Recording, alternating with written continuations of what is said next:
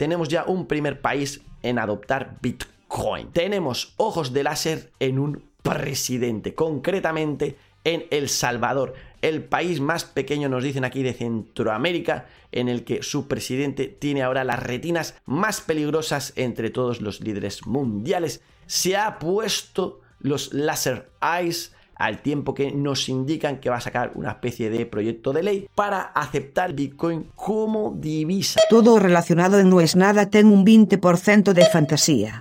Non aceptamos queixas.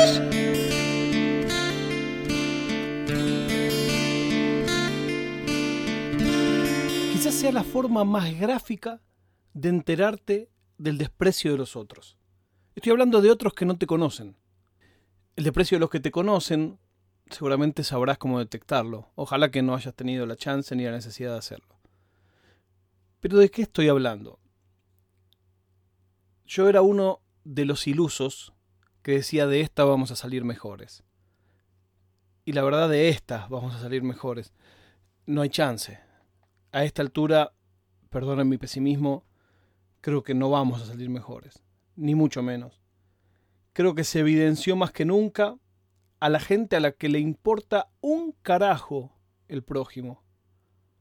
A la gente a la que le importa únicamente su ombligo.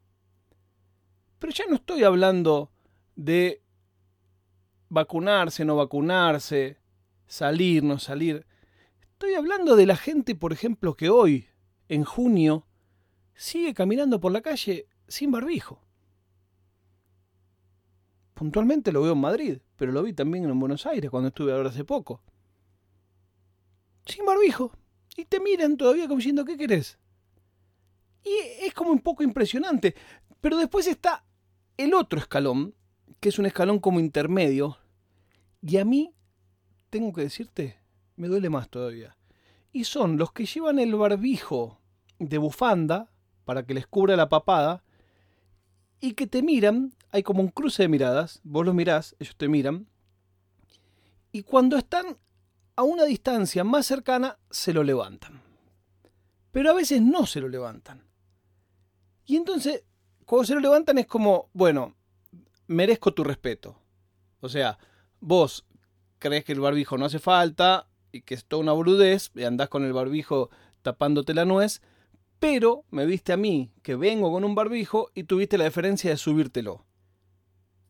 También alguna vez hemos hablado acá, los que están adentro de los negocios con el barbijo bajo y entras y se lo suben.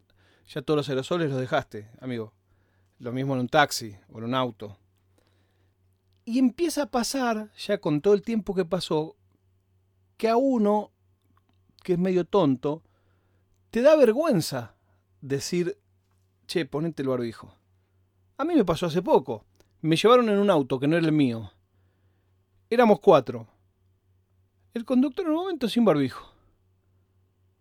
Y era uno de los pasajeros, qué sé yo, no, no, no era un taxi, era un auto de un amigo de un amigo. Y a mí todo lo que me quedó fue bajar la ventanilla. Y la verdad no me sentí cómodo. Y después, quizás lo que decía al comienzo de este capítulo, la expresión más fea de desprecio de me cago en vos es el que viene con el barbijo bajo, te ve a vos con el barbijo, cruce de miradas, y no se lo sube. Y, es una cosa como, ok, si tenés el barbijo bajo es porque a veces te lo subís. Explícame qué hice yo mal para que yo me merezca tus gérmenes y me merezca tus aerosoles. Es decir, si hubiera sido más flaco, te lo subías. Si hubiera sido una chica linda, te lo subías. Si hubiera sido millonario, te lo subías. Explícame cuál es el criterio, el derecho de admisión para que vos te levantes el barbijo. Otros que también les tengo mucha bronca son a los que fuman.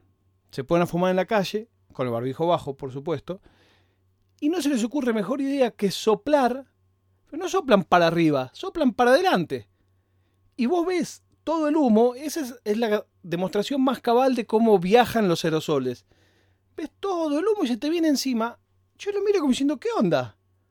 Porque está bien, estás en la calle fumando, porque no puedes fumar adentro, con el barbijo bajo, Pero cuando soplas, no solo soplas el humo del cigarrillo, que ya de por sí me molesta que me tires el humo del cigarrillo en la cara, no, no tenés por qué. Pero en estas condiciones, mucho menos todavía. Y los otros que son los de los restaurantes y los bares, que creen que la mesa es magia. Porque claro, obviamente, vos vas a un bar, vas a un restaurante, en el momento de comer en el momento de tomar, te tenés que sacar el barbijo. Pero cuando pedís al camarero o camarera, te lo tenés que poner. Cuando vas al baño, te lo tenés que poner. Cuando todavía no vino la comida, te lo tenés que poner. Y veo los bares, acá en Madrid el bar es una institución, como sabrán, la gente en cuanto se sienta, chao, fuera el barbijo. Y nadie dice nada, porque es como todo, es una cadena de cosas de que el bar necesita a los clientes, y, pero claro, a la vez pones en riesgo a los que trabajan en el bar, a los otros que pasan por ahí. No sé, llámenme vieja protestona. También pasa eso, que uno se siente como el que está en infracciones uno. Y la verdad es que no. La verdad es que no. O sea, es un poquito, yo entiendo, vos podés no creer en nada, podés, o sea, listo, el darwinismo se va a ocupar de vos, queda tranquilo. Queda tranquilo, eso no hay problema. Pero respeta un poco a los que sí. Un poco. Vas a fumar, tira el humo para arriba, no tires para adelante. Y si ves que viene uno caminando, menos todavía. Te sentás en un bar, en un café, en un restaurante a comer algo, cuando haces el pedido, ponete el barbijo.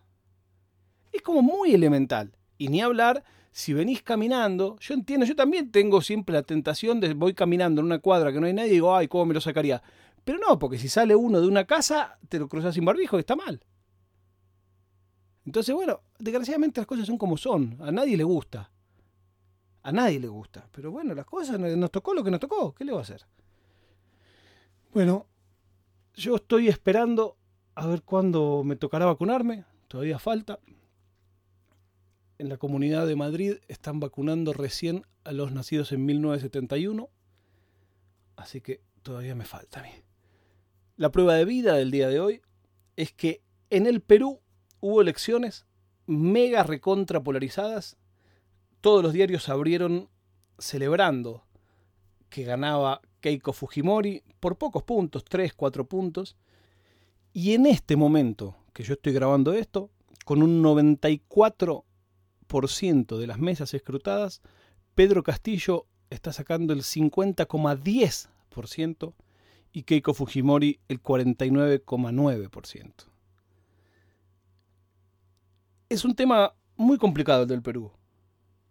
Cuando hay tal polarización, y más en este caso, que hasta en la campaña reflotaron a Sendero Luminoso, lo sacaron, es como el... No, iba a decir una cosa que mejor no voy a decir. Pero es el cuco que, tienen en Perú, pues claro, Sendero Luminoso fue una época muy dura del país y muy triste. Pero se supone que ya no opera, se supone que están a derecho. Y o casualidad, en una elección que la derecha parecía que perdía muy fácil, reapareció. Y así fue como subió unos puntos Keiko Fujimori, la hija de un tipo que tiene mil causas, tipo nefasto, en mi opinión, no soy peruano.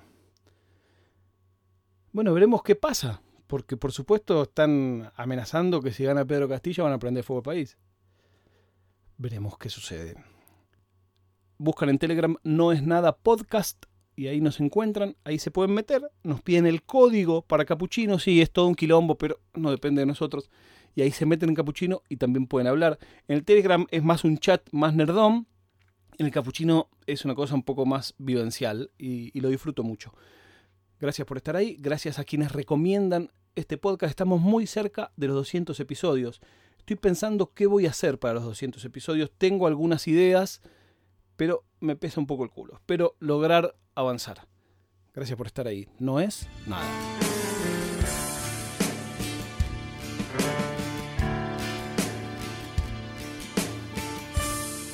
Oficina Nerd Podcast